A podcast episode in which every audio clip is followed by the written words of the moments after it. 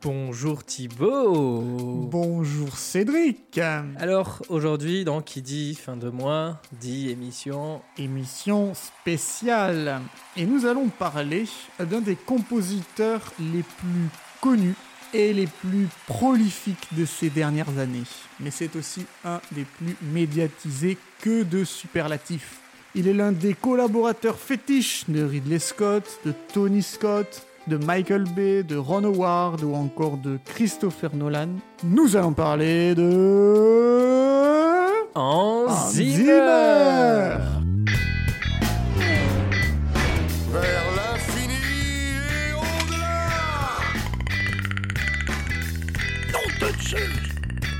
Lilou Dallas Mood qui passe. On va manger des chips. J'ai ce bel goût. Et voilà, on a les droits.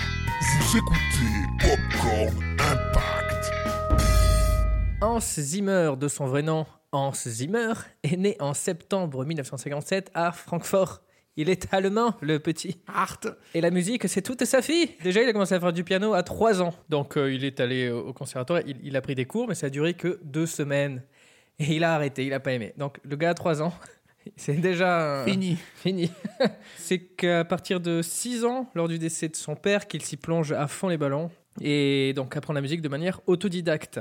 Il se passionne spécialement pour la musique électronique et quitte l'Allemagne à 14 ans pour s'installer à Londres en 1979. Welcome to London. Oh, Tito tu. You want a tea? Ah si, je veux un thé. Ja. Il a 14 ans à cette époque-là. Les années passent et à la fin des années 1970, il commence à se faire connaître professionnellement, mais pas en travaillant dans le cinéma, mais pour un groupe de musique, The Buggles. Donc The Buggles, vous connaissez très probablement.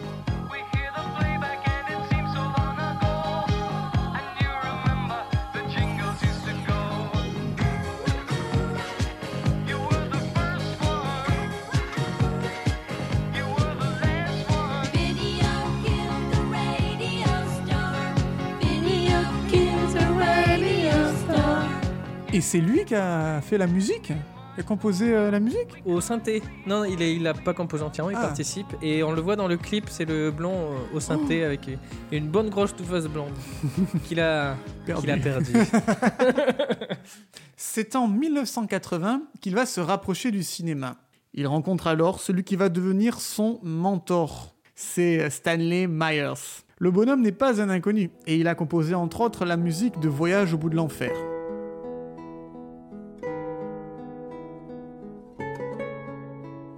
Zimmer, c'est une chance. Et lui, qui n'est alors qu'un assistant qui apporte le café, observe et écoute beaucoup le travail de Myers. Il apprend de cette façon énormément de choses. Il peut ainsi évoluer et travaille sur une première composition, Travail au noir.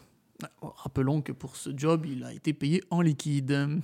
Commence le début d'une grande collaboration avec son mentor, donc Myers, et ensemble, ils vont co-composer plusieurs soundtracks de films comme euh, Le succès à tout prix, 1984, euh, un film marquant, hein, Film marquant. euh, Cédric Pas aussi marquant que le... que, que, que ce succès à bas coût.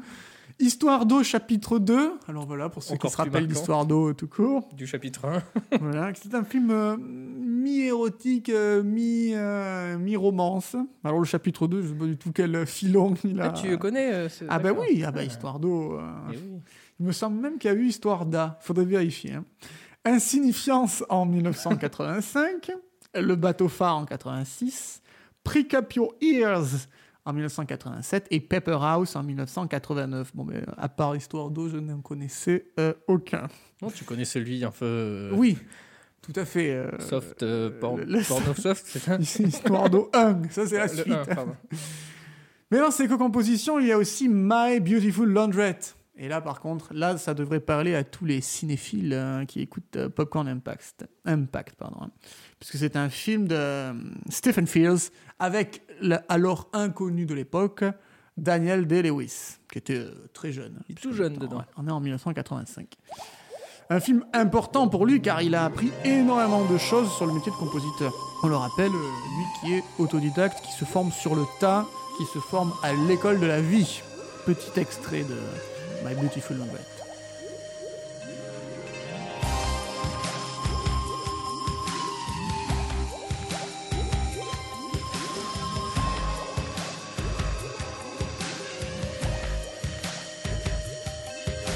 Si vous découvrez ce film, qui est quand même classé 50e euh, euh, par le British Film Institute, vous ne verrez pas Hans générique, car à, à cette époque, il utilise le pseudo de Ludus Tonalis. Et ça, ça a l'air d'être Ludus en latin, c'est jeu. il me jeu. semble, ouais. Et tonalis, ça ressemble à, à tonalité. Ouais, Ça doit être un jeu de mots euh, sur ça. probablement. L'émission qui vous donne des anecdotes. Mais il ne fait pas que des co-compositions dans les années 80.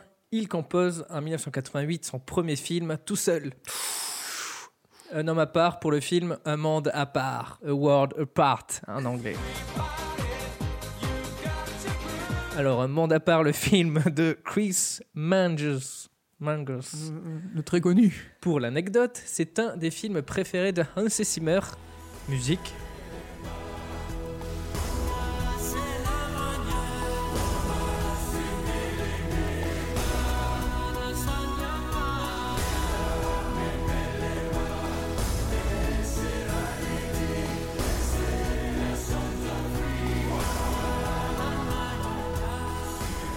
Donc là, vous, on entend ces musiques aux tonalités africaines faites au synthétiseur parce qu'il il, il aime bien son Ah, il a synthétiseur. une tonalité Il aime ça. des années 80.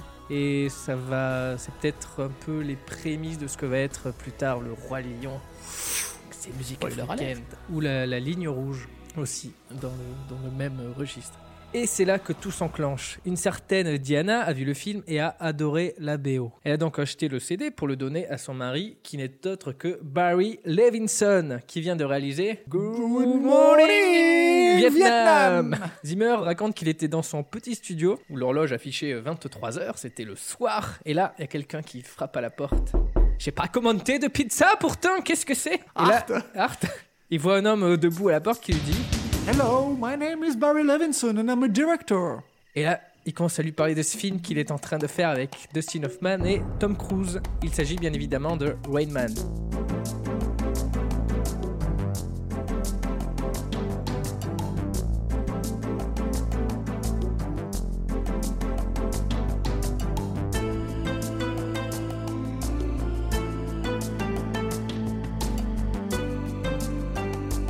Ni une ni deux, il lui demande s'il peut considérer aller à Hollywood pour bosser dessus. Ah, bien sûr, je pars tout de suite, je fais mes packages. Évidemment, gros stress pour lui, Il n'avait pas son visa.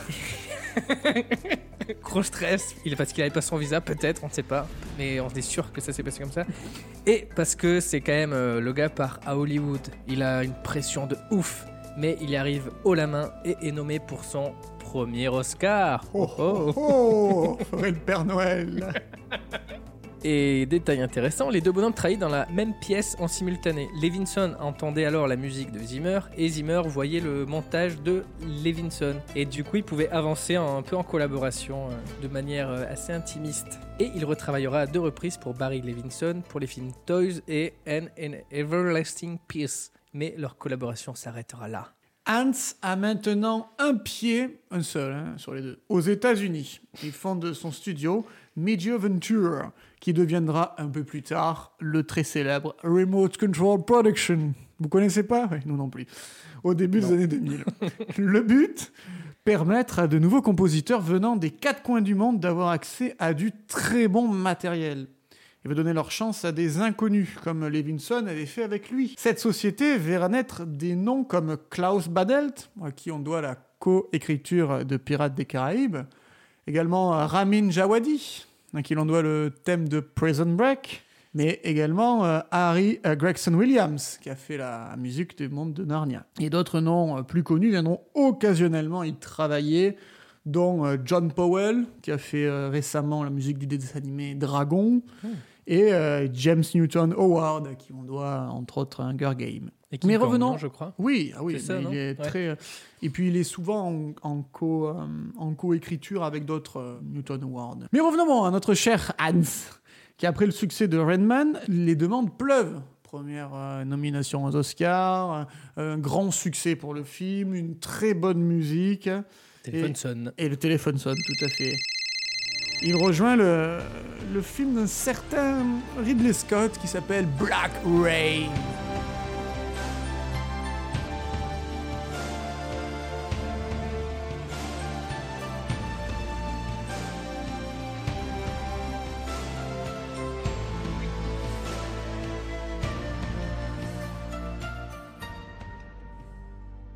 Et alors si on disait que les, les coups de téléphone pleuvent, alors avec Black Rain, là, ça fait Rayman. beaucoup de pluie. Beaucoup de pluie. Et tout à Black fait. Rain.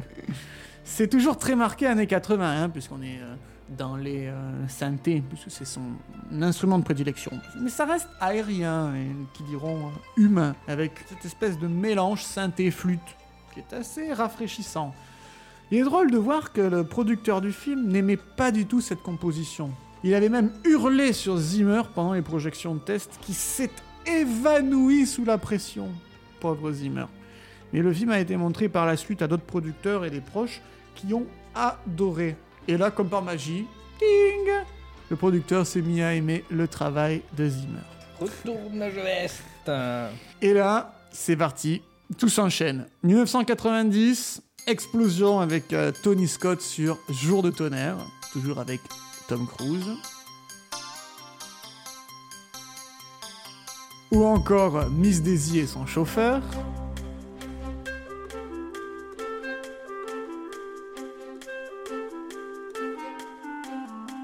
Puis vient en 1991 l'ultra connu Cro-Blanc. oui.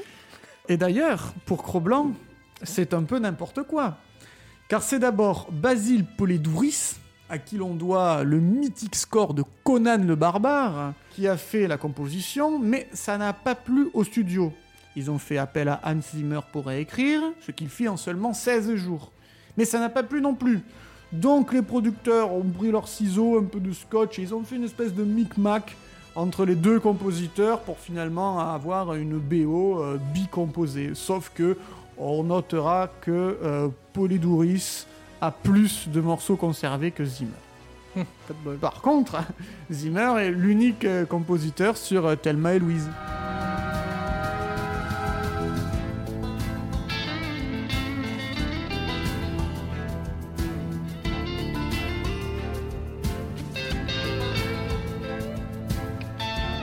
Également, euh, unique compositeur sur Backdraft de Ron Howard.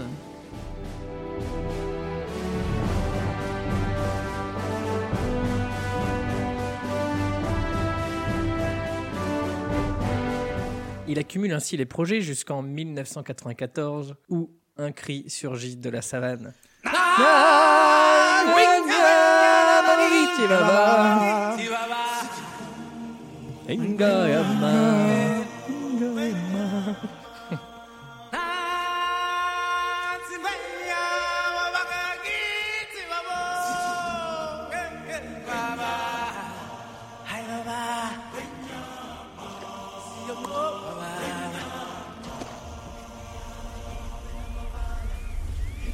Vous avez bien sûr reconnu, il s'agit de... Euh, Tintin au pays du Tibet. Oui Du roi lion, bien sûr. D'ailleurs, est-ce que tu sais ce que signifient ces paroles en zoulou Eh ben non, du tout. Et non? Bah écoute, je vais te le dire. Non on va essayer de la faire à la France. D'accord. Voici un lion, père. Oui, c'est un lion. Voilà un lion. C'est un lion. Nous allons conquérir. C'est un lion. Un lion et un léopard viennent de se l'ouvrir. voilà.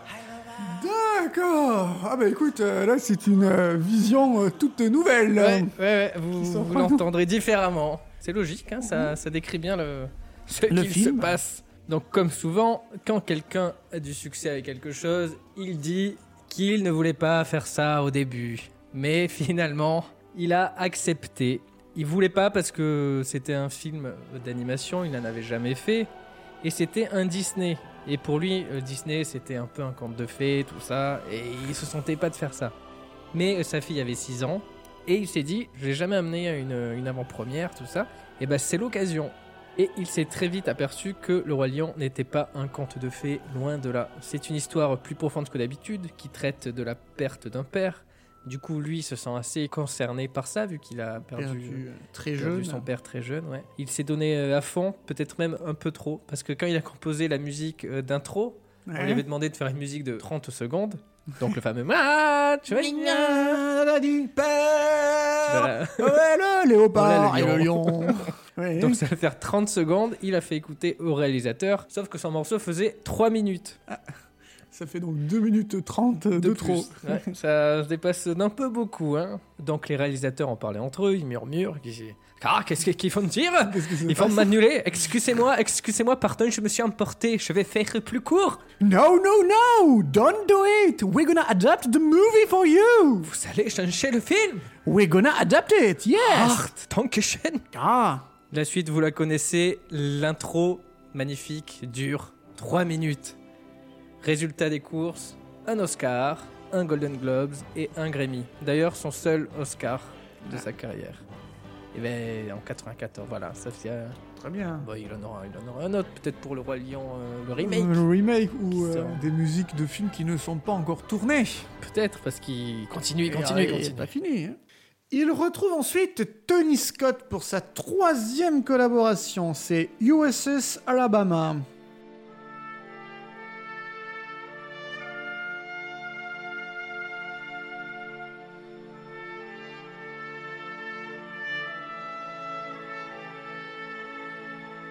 Cette musique qui utilise là aussi beaucoup de synthétiseurs lui vaudra un Grammy Award, son second sur trois.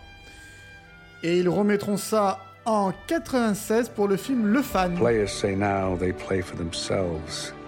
This causes a burning within me that dwells. The fan is the one who pays for the game, which bestows all the riches and welcome fame. En 96, il travaille aussi sur l'île au trésor des Muppets, mais surtout, et avant tout, il travaille sur The Rock de Michael Bay. Explosion Badaboom Michael Bay presents Explosion! Là, on retrouve le synthé et les percussions qui lui sont chères.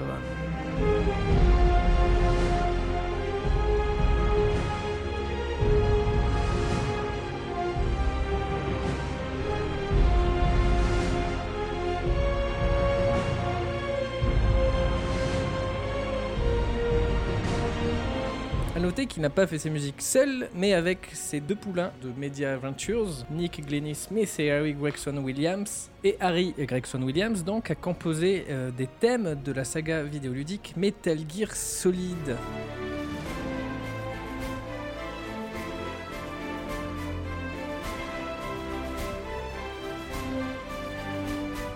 Qui est marrant, c'est que ça se rapproche assez fortement de The Rock Ça, ça y ressemble. hein. pour rester un peu dans le jeu vidéo rapidement, Hans Zimmer a composé aussi pour les, pour le, pour les jeux vidéo. Donc Call of Duty Modern Warfare 2, Crisis 2 ou encore Skylanders. Il est partout ce monsieur. attends, il a combien de, de bras pour faire toutes ces musiques hein? 2. Mais bon, revenons à nos bobines, Cédric. À la fin des années 90, il compose la musique d'un nouveau film d'animation, Le Prince d'Égypte, pour euh, DreamWorks.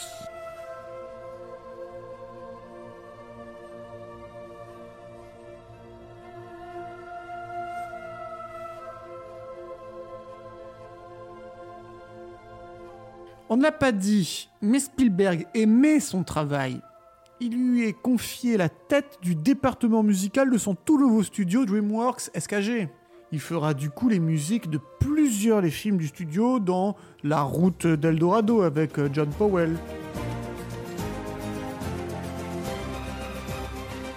Spirit, les talents des plaines.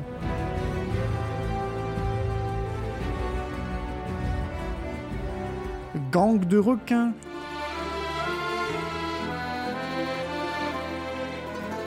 Madagascar et ses suites.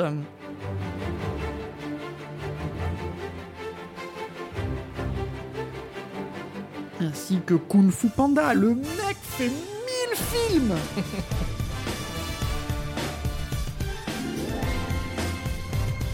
On revient à la fin des années 1990 avec une partition aussi différente que ses prédécesseuses et une qualité euh, extrême, c'est la ligne rouge pour euh, Terrence Malick. On écoute.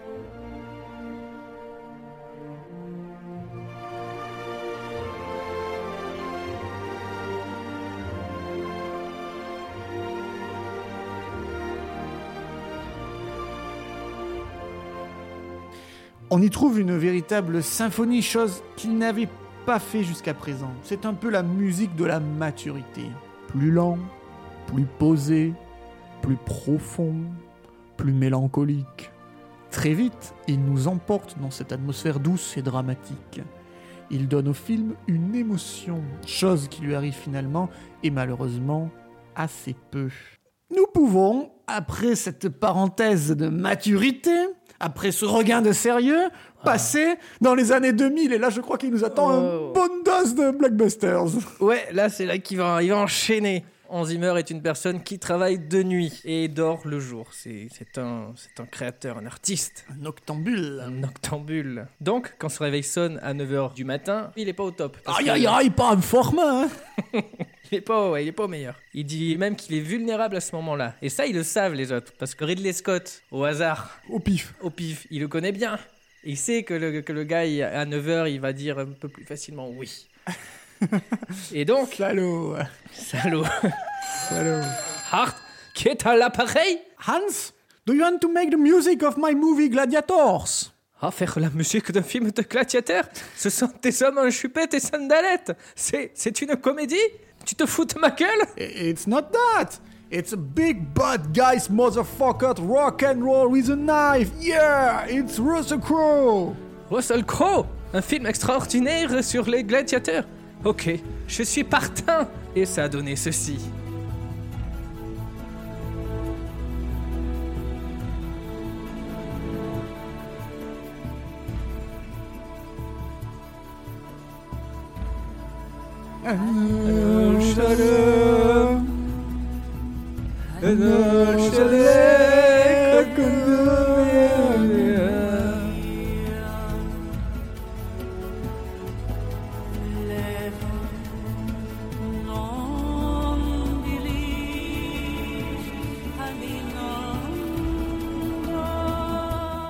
Savez évidemment qu'on parle de... Quelles- alors, quelles sont les paroles Alors attends,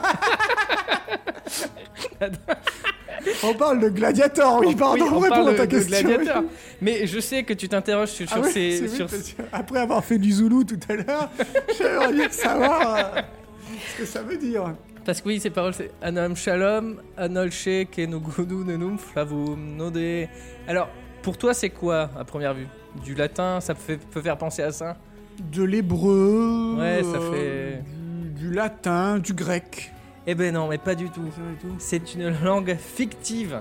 Ah mince Donc, euh, parce qu'il faut savoir qu'il a composé cette chanson avec Lisa Gerhardt. Oui. Et euh, donc, euh, c'est elle qui écrit les paroles.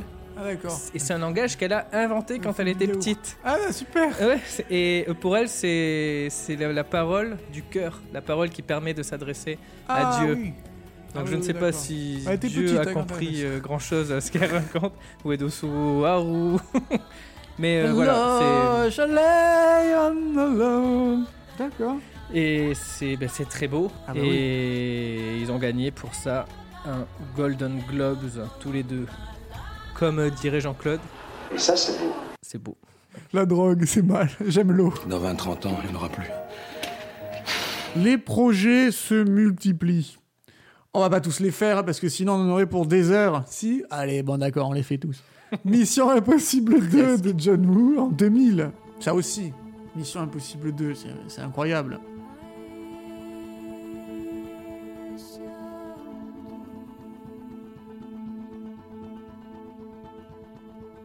On reconnaît bien là la patte de Hans Zimmer.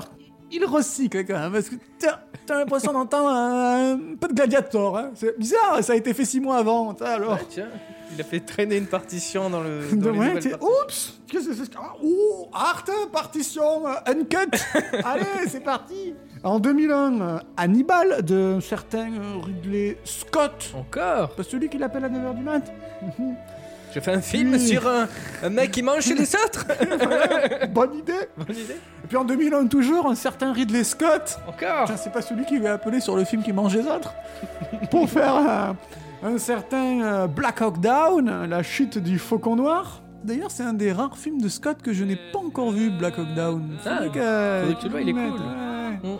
Et puis, en 2001, alors là, c'est la folie. C'est avec Michael Badaboom Bay, Pearl Harbor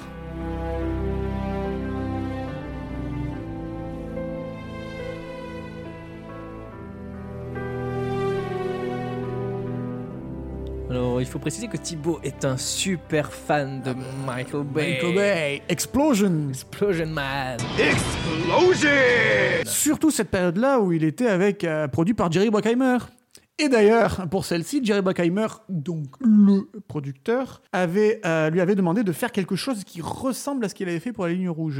Donc un truc un peu plus posé, quoi. Ouais, exactement. Et en 2003, euh, Zimmer retrouve euh, Jerry Bruckheimer pour Pirates des Caraïbes, extrait.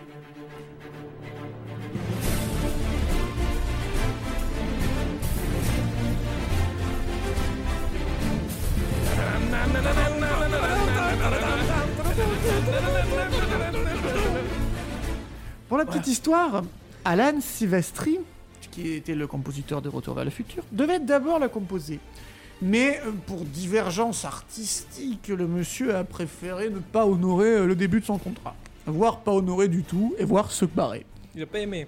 Du coup, euh, en, plus, enfin, en plus de ça, Gore Verbinski, le célèbre réalisateur de la pentalogie euh, Pirates des Caraïbes, a Trilogie. parlé des derniers, oui, parlé a des parlé derniers. des derniers. La s'est arrêté voilà, dans la pentalogie en trois épisodes. Euh, et finalement, bah, Bruckheimer euh, dit à Zimmer, bah, vas-y, hein, euh, maintenant, maintenant que tu as fait, euh, que tu as fait Pearl Harbor, direction les Caraïbes. Et Zimmer est d'accord. hein. Mais bon, pas de bol, parce qu'il avait promis à Tom Cruise et à Edward Zwick de travailler sur le dernier samouraï. Art, je fait promis à Tom Ah, The Comment Last j'ai Samurai, fait come on, guy! The Last Samurai is better than your Pirate of Chérie, the chérie, non, chérie, non, non. Non, non, non. Et, euh, mais bon, il a tout de même écrit des morceaux principaux et il a laissé à son poulain Klaus Baldet, Badelt, pardon, à son poulain de, C'est dur à dire. de Mediacorps, De Media Ventures. The Ventures, Remote Control Production. The Remote Control Production. la- la- la- Qui est devenu, là, ça y est. Ah ben Là, oui, c'est devenu Remote Control Production. c'est Remote. Remote. Remote. Remote Control Production. Ah, il enverra ainsi à la rescousse donc 8 autres compositeurs et 9 orchestrateurs pour le venir en aide. C'est ce qu'on appelle une partouze musicale. Tout à fait, car il avait que 3 semaines pour rattraper le travail d'Alain Silvestri. Trois semaines, t'imagines 3 composer, euh, semaines, mais c'est ouf. Trois semaines, c'est. De nuit, en plus. 21 jours. 3 semaines de nuit. Et lui, bah, du coup, lui, il travaillait de nuit parce que Et le jour, il travaillait sur, euh, sur, le euh, dernier euh, Last, Samouraï. ouais, enfin, le John, John Richer, mais du temps des samouraïs, quoi. Jack, Jack Richer. Mais le manque de temps se fait ressentir. Car à part les gros thèmes, on sent le recyclage d'anciennes partitions de Media Venture et de Zimmer. Par exemple, ce thème de Gladiator.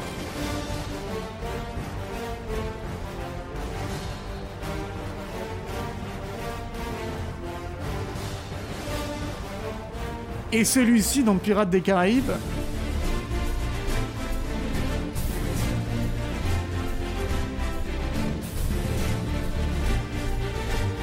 Ah, ça ressemble. Hein Il y, a des- il y a des trucs. Ouais, ouais, ouais, ouais. Ben, trop de projets en même temps, on est, il frise le burn-out, quoi. hein. Ou alors, est-ce qu'on n'est pas dans un style fait à base de samples, de, de recyclage, d'autocitation? À voir. En tout cas, moi, j'aime bien ce thème de pirate. Et qu'a-t-il fait pour euh, The Last Samurai? Ben, ceci.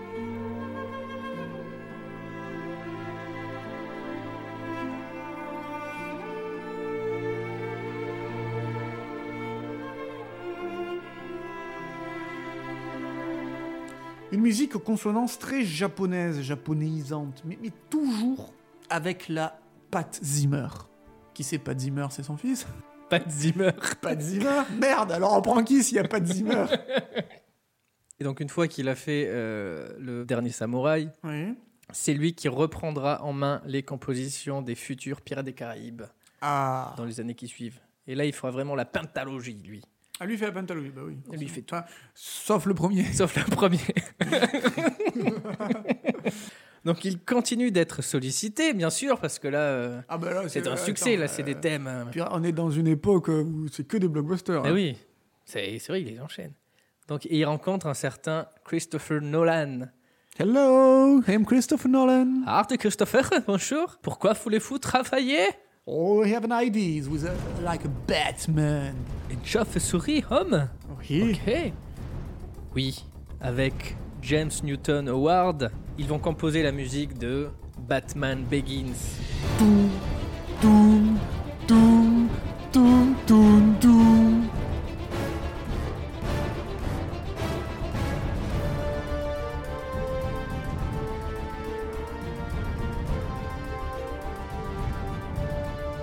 Waouh. Ouais. Thibaut, tu m'impressionnes. Oui, autotune.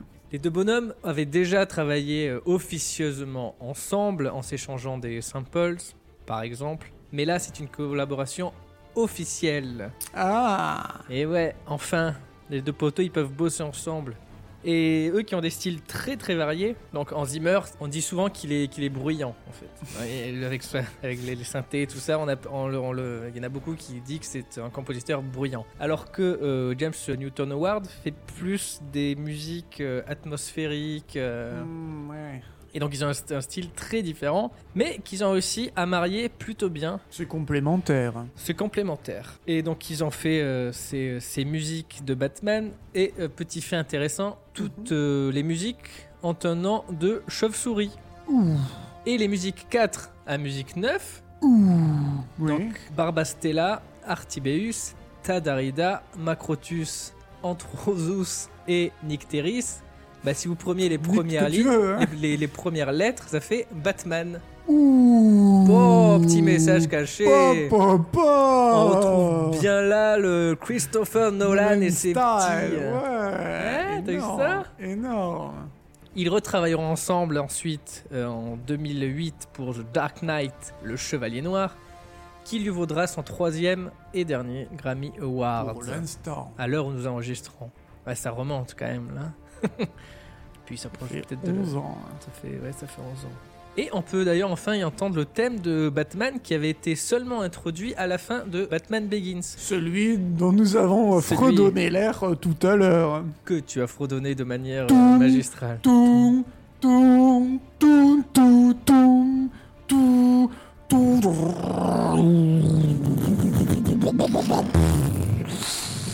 Waouh. Oui, parce que euh, Batman dans Batman Begins n'est pas encore le chevalier noir. Donc la musique arrive à la fin. C'est comme dans Casino Royale Ouais. où le thème de, de James Bond arrive à la toute fin du film.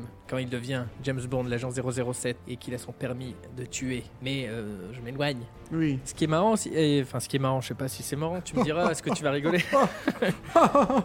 Ils voulaient à la base les deux faire un, un thème euh, qu'on peut siffloter, un peu à la John Williams, un, un thème qui reste euh, dans la tête. Il y a que toi qui arrive à siffloter ce Ah, thème. mais je le sifflote pas, je, je sais pas s'il fait, mais je sais pas si ça peut. non, mais t'arrives à, si à le reproduire. Je sais pas si beaucoup de gens le sifflotent. Non, oui, non, c'est ça. C'est pas un thème qui reste. Parce qu'ils ont dit que faire un thème euh, qui reste en tête, que t'arrives à siffloter, ça correspond pas trop au personnage qui est mystérieux et sombre, un peu ambigu, tu vois. Donc ils ont voulu faire un thème un peu comme ça. Et ils, ils ont réussi. Oui, ça c'est sûr, tu le sifflotes pas. Hein. Et euh, pour le volet ultime de la trilogie, The Dark Knight Rises, Hans Zimmer perd son acolyte mais reste dans la lignée des précédents et avec de bons morceaux de bravoure dedans.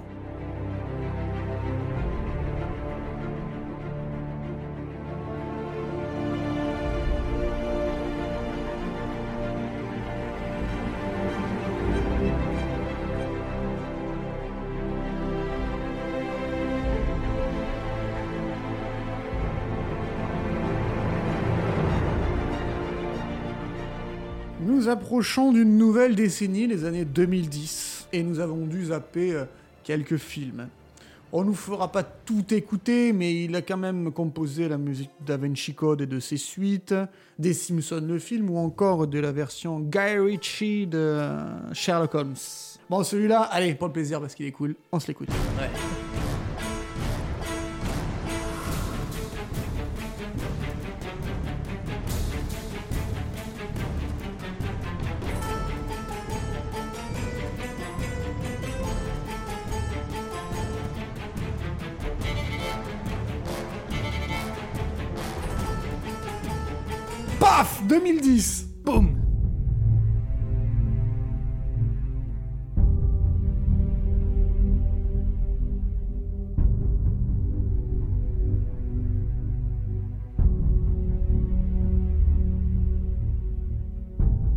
Morceau que vous venez d'entendre, c'est Time, et il provient de Inception, troisième collaboration avec le bonhomme et Christopher Nolan.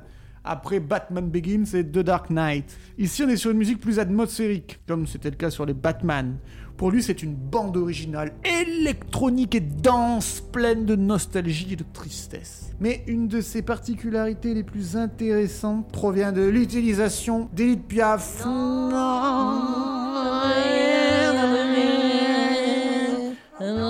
Que l'on entend dans le film de manière normale, mais on l'entend aussi et surtout tout au long du métrage parce que Zimmer a fait sa composition à partir de cette chanson. Toute la musique est faite de subdivision et de multiplication du tempo de la chanson.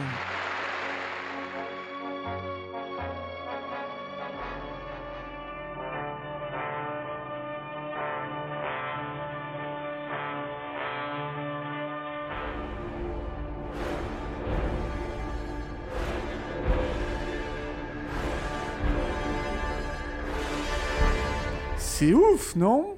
Trop Zimmer dit même être surpris du temps qu'il a fallu aux gens pour le découvrir. Ah bah ils ont pas que ça à faire il faut mettre à l'envers, il faut, euh, machin. C'est la musique du réveil dans le film. Elle indique la réalité. Quand on est dans un rêve, le temps est étiré, allongé. Les secondes se transforment en minutes. Et cette utilisation de la chanson est très bien pour illustrer le boulot. Et comme finalement le film relate la lutte intérieure de Cobb contre ses regrets, quoi de plus approprié que cette cultissime chanson d'Edith Piaf? Nous vous parlions des comparaisons tout à l'heure.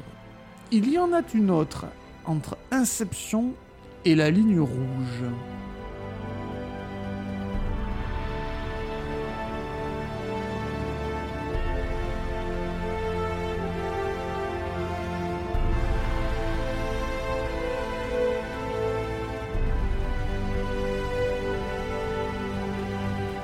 Voilà, voilà. C'est assez troublant. Un petit peu, oui. L'aventure continue parce qu'il a vraiment une productivité élevée, le, Hans. Ainsi, dans les années 2010, toujours, parmi toutes les suites de films auxquels il contribue, En vrac, Pirates des Caraïbes 4, 5, Sherlock Holmes 2, Kung Fu Panda 2, 3, etc., etc., etc., il fait la musique de films aux sujets très différents, comme Rush de Ron Howard en 2013,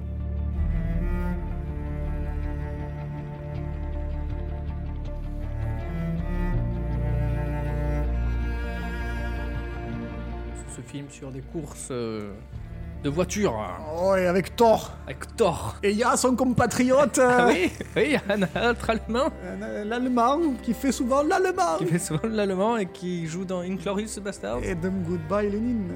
12 Years Slave, la même année. Tu te rends compte? 12 ans d'esclavage la même année C'est... euh, C'est, fou. euh, franchement, c'est Condense dur. le temps, hein, les, les secondes deviennent des minutes.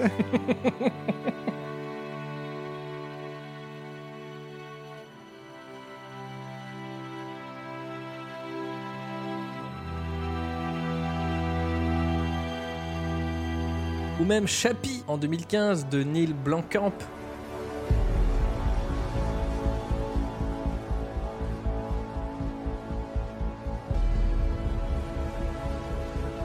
Et depuis la trilogie du Dark Knight, il enchaîne aussi les films de super-héros avec Amazing Spider-Man 2 et ses morceaux assez électro.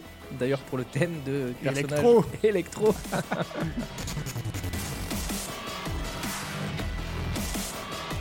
Ou encore Man of Steel, donc le reboot de Superman avec le morceau Flight.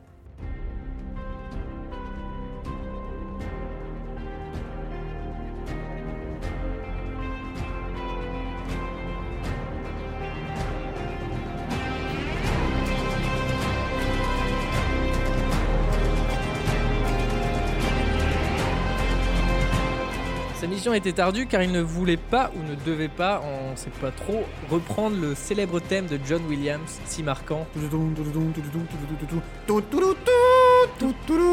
Ah non, pardon. C'est un c'est, peu euh, Indiana Jones.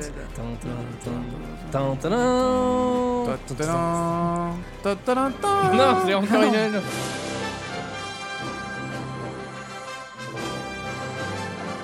Donc il se réapproprie le héros et ça marche, à mon humble avis, assez bien. Ah ouais. J'aime beaucoup ce thème. De- mais d'ailleurs, il avait fait pareil pour Batman, parce que c'était la musique de Danny Elfman euh, Oui. qui avait été reprise euh, avec brio, enfin reprise qui n'avait pas été reprise, mais euh, dont Qui se réapproprie quoi. nouveau thème, voilà, nouveau thème. Il reboot la musique.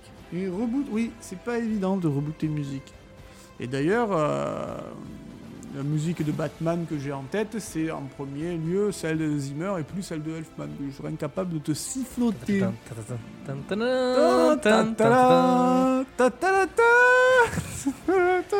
On, va, on va faire une émission sur Indiana Jones. Ça lui fera du bien, Thibaut.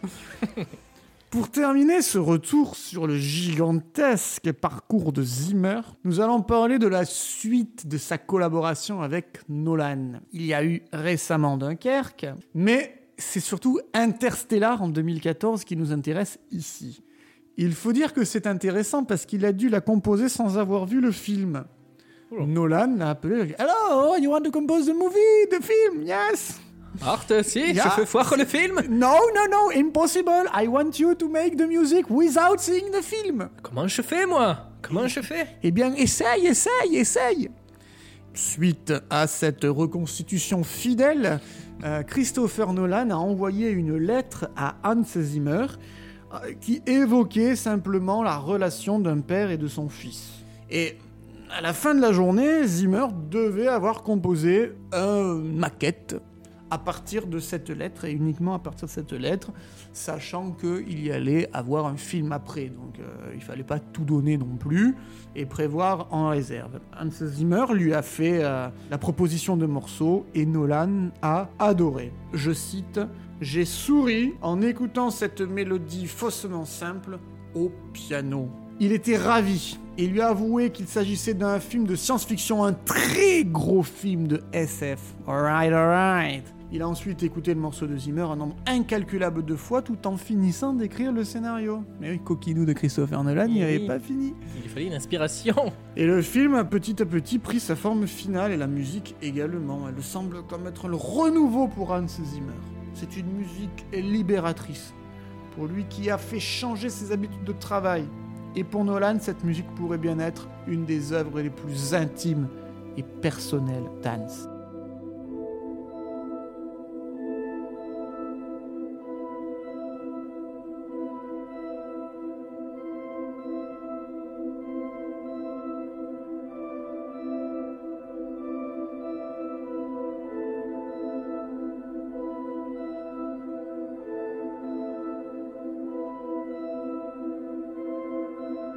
Quel parcours, quel parcours, des décennies de succès, de, de collaborations euh, super fructueuses avec musique. des, Qui marque le impact sur le popcorn. avec des gros impacts, même si parfois il y a de la redite.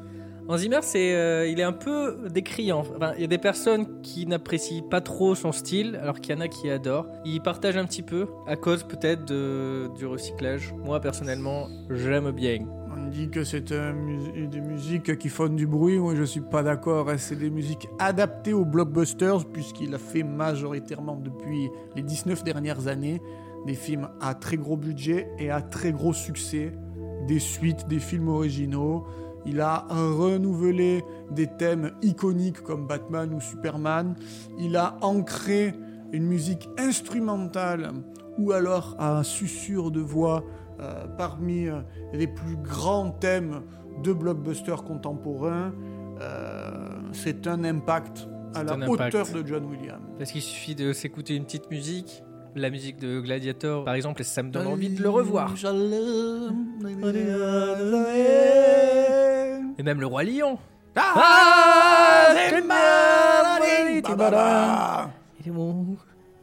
Et d'ailleurs, si vous êtes euh, curieux, il y a son concert live à Prague sur Netflix que vous pouvez, euh, qui dure un peu plus de deux heures et qui est, qui est- super bien. Pou, pou, rétrospective de toutes ses meilleures bandes originales. Et en, en live avec tout un orchestre. euh, Oh parce que c'est une de ses particularités, il a vraiment des orchestres énormes. Il a euh, qui, qui C'est un l'accompagne. pro, C'est un pro. C'est un pro qui nous a transportés, qui nous transporte. Durant Et- toute cette émission et qui a marqué euh, l'histoire du cinéma Ah bah oui, Bah, c'est vraiment des plus connus. hein.